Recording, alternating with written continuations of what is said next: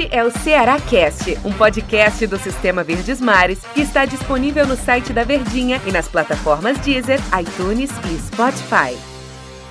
Olá, amigo ligado no Ceará Cast. Bom dia, boa tarde, boa noite. Boa madrugada para você que nos acompanha, seja o horário que for aqui no nosso Ceará Cast, em especial, logicamente, para você, torcedor alvinegro, torcedor do time do Ceará. Eu, Denis Medeiros, aqui, ao lado de Tom Alexandrino, hoje aqui conversando, falando sobre o Alvinegro de Porangabuçu falando sobre o Ceará. E por que que a gente é, tá trazendo hoje, né? Todo dia a gente tá trazendo é, episódios novos para a gente debater sobre assuntos novos do Alvinegro de Porangabuçu do time do Ceará. E hoje a gente está aqui para falar sobre é, finanças, né? Sobre organização da diretoria do time do Ceará. Mas antes deixa eu falar é, com o nosso Tom Alexandrino, a elegância nos comentários. Tudo bem, Tom? Bom dia, boa tarde, boa noite, boa madrugada. Um assunto de hoje é um assunto frio, né? Já que o Ceará só joga no final de semana contra o América Mineiro na Série A, a gente vai falar sobre grana, sobre atletas que o Ceará compra e consegue vender. E ainda continua ganhando uma grana, mesmo os caras sem estarem no time do Ceará. Tudo bem, Tom? Fala, Denis, tudo bem? Tudo tranquilo, cara. Eu acho que isso é reflexo da gestão, né? Eu acho que é reflexo de um investimento que o Ceará faz. Um bom trabalho, acho que, de mapeamento de mercado, de investimento de jogadores. E aí a gente vai trazer muitos detalhes interessantes aqui desse Ceará, que tem uma vida muito ativa no mercado, não apenas de procurar jogadores, mas também da negociação e poder faturar com eles. É, antes a gente culpava, né? Falava, os torcedores também, sobre as diretorias do, do, dos clubes cearenses, né? O Ceará também estava enquadrado nisso, que não investia tanto, não, não, não pegava muito jogador por empréstimo. E hoje é diferente, a gente vê um Ceará falando especificamente do Ceará, né, da presidência lá, do trabalho do Robson de Castro, que compra jogadores e que vende esses jogadores depois, como é o caso, por exemplo, do Richardson, que foi lá pro futebol japonês, do próprio Valdo, é, o Thiago Galhardo, que foi pro Internacional, o Arthur Cabral, que foi pro Palmeiras, depois pro Basel, lá na Suíça. É, atletas que o Ceará vende e depois os caras se destacam em outros clubes. O Charles também é um exemplo disso. E se forem negociados no futuro, também vai render uma boa grana para o time do Ceará. Isso é um, um, um, um, trabalho de pensamento a longo prazo, né? Um trabalho que a gente não via em outros anos. E que mostra como essa diretoria do Ceará ela pensa a longo prazo, ela pensa na. na tá, tá, tá caminhando no, no, no, no, rumo certo do caminho da evolução do futebol.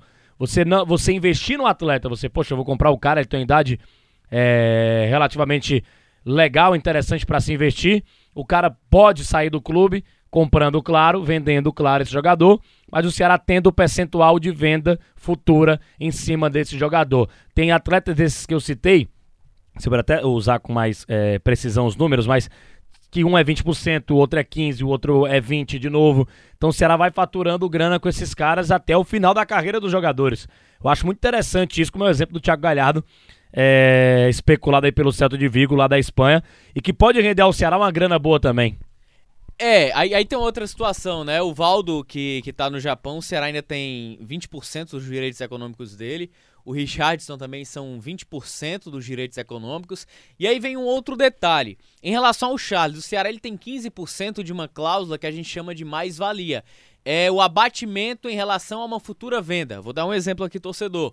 Se o Ceará vende o Charles por 5 milhões e o clube no qual ele vendeu, no, o clube no qual ele comprou, consegue uma venda de 10 milhões, há um lucro em cima daquela venda inicial de 5 milhões. Então o Ceará, dentre esse valor de 15 milhões, aliás, de 5 milhões, ele tem 15%.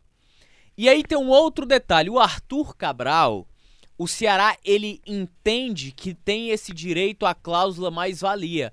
Só que, que isso vai dar uma confusão tão grande, e eu já conversei com o Robson em outros momentos, já conversei com alguns amigos de São Paulo, quando o Ceará com, vende o Arthur pro Palmeiras, ele abre mão de uma parte dos direitos econômicos que é diferente desse valor de porcentagem da cláusula mais-valia. E aí, quem negocia é o clube diretamente que está ligado com o atleta. Ou seja, o Palmeiras, que fez a negociação com o Basel, é o único clube dentre essa negociação que poderia colocar essa cláusula de mais-valia numa futura venda e não ter que repassar para o Ceará. Porque o compromisso do Palmeiras de repassar a porcentagem do Ceará, ela já foi feita quando é vendido ao Basel. A partir do momento que ele vende para o Basel, ele tem direito a fazer uma nova negociação em cima, dessa, em cima dessa taxa de direitos econômicos de venda, independente do Ceará. Então, caso a venda do Arthur para um outro clube seja consumado, por mais que o Ceará garanta que tenha essa condição, eu, eu acho muito pouco provável isso acontecer, porque essa condição é de forma direta, não envolve terceiros, é entre clube e venda. A não ser que houvesse um acordo, aí o Ceará teria que provar em documentos junto à FIFA que havia esse acordo para que numa porcentagem futura de mais-valia o Ceará também fosse envolvido. E aí o Thiago Galhardo ainda tem 20% dos direitos econômicos. Só um detalhe, Denis. Quando uma equipe passa a lucrar com um clube até o final da carreira dele, isso é apenas como cláusula de clube formador. Então o Ceará não vai lucrar até o fim da vida com o Valdo, com o Richard, com o Charles, mas com, com o Arthur sim, porque o Arthur, o Arthur saiu da base do Ceará, terminou a base, a base de formação dele como profissional no Ceará. Então tem a cláusula de solidariedade da FIFA, uma pequena porcentagem, acho que chega a 1%, 1,5%, alguma coisa assim, que sempre que o Arthur for vendido, essa cláusula é acionada e o Ceará acaba lucrando com, com ele. Com esses outros jogadores, é só no outro clube que ele for, né? Depois do, da, por exemplo, o Galhardo, o Ceará vendeu pro Inter, teve alguma porcentagem de direitos, caso ele fosse vendido do Inter para outro clube. Caso o, o, o, o, jogador se desse bem no Internacional, estou dando exemplo do Galhardo, caso, caso ele vá para o Celta de Vigo mesmo. É, isso mostra uma mentalidade diferente, né, do Robson de Castro e da diretoria do time do Ceará. É o é. crescimento é... como clube, né? Um o... clube cada vez mais profissionalizado. A gente até comentou isso lá no show de bola. E assim, só, só para fazer um, um, paralelo, o Ceará tem muitos direitos econômicos ativos hoje que podem valer muito. O caso do Clebão, que foi notícia que está sendo especulado na Bundesliga. É, o próprio Fernando Sobral, que é uma referência, um destaque, o Ceará tem direitos econômicos sobre ele. O garoto Rick, que está surgindo, um pouco mais atrás, o Felipe Jonathan. Pronto, vou dar um exemplo. Felipe Jonathan fosse vendido hoje para algum clube, o Ceará ele tem a tal da cláusula da solidariedade que é a cláusula da FIFA como clube formador. Depois dessa, a, a, a, mesma situação do, do Arthur, né? Do Arthur Cabral. Exatamente. É, em relação à questão de mentalidade, a gente até comentou no programa do Show de Bola, da Verdinha, é, na última quarta-feira dessa situação de como a mentalidade mudou, né? Como o Ceará pensa diferente hoje em dia, compra jogadores, porque não é fácil, cara, você investir num atleta, você comprar um atleta é um risco que você corre, porque o cara pode não dar certo. Você vai fazer o que com o jogador? Vai emprestar? Mas não, o Ceará compra e independente de estar jogando bem ou não, de ser ainda fundamental para o clube, por exemplo, o Charles era muito fundamental para o time do Ceará.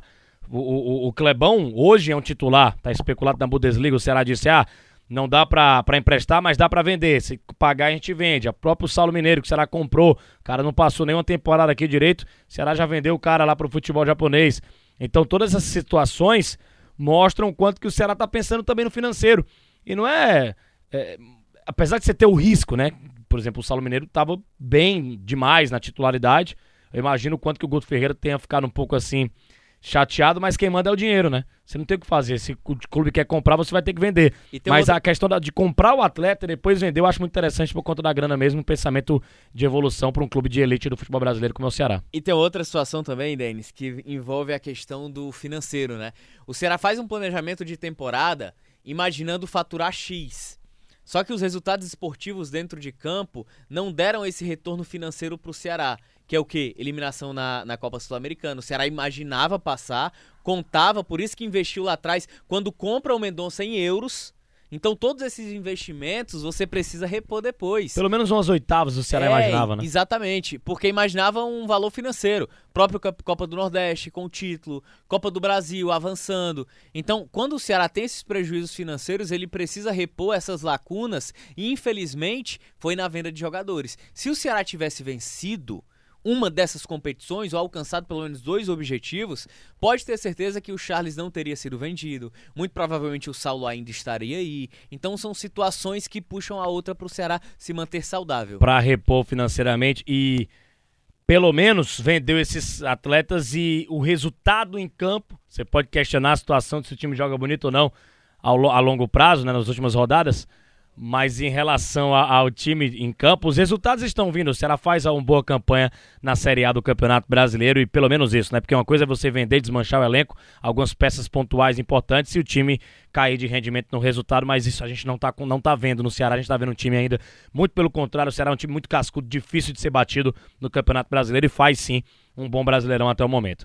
Valeu, Tom, deu nosso tempo aqui, um grande abraço, hein? Valeu, Denise, grande abraço, hein, Caga? E vá se acostumando, torcedor podcast, todo Todos os episódios, todos os dias, episódios diferentes, com assuntos, pautas, assuntos interessantes, diferentes também, como foi o caso de hoje. Grande abraço a você, torcedor Alvinegro. Até a próxima edição aqui do Ceará Cast. Tchau, tchau. Este é o Ceará Cast, um podcast do Sistema Verdes Mares que está disponível no site da Verdinha e nas plataformas Deezer, iTunes e Spotify.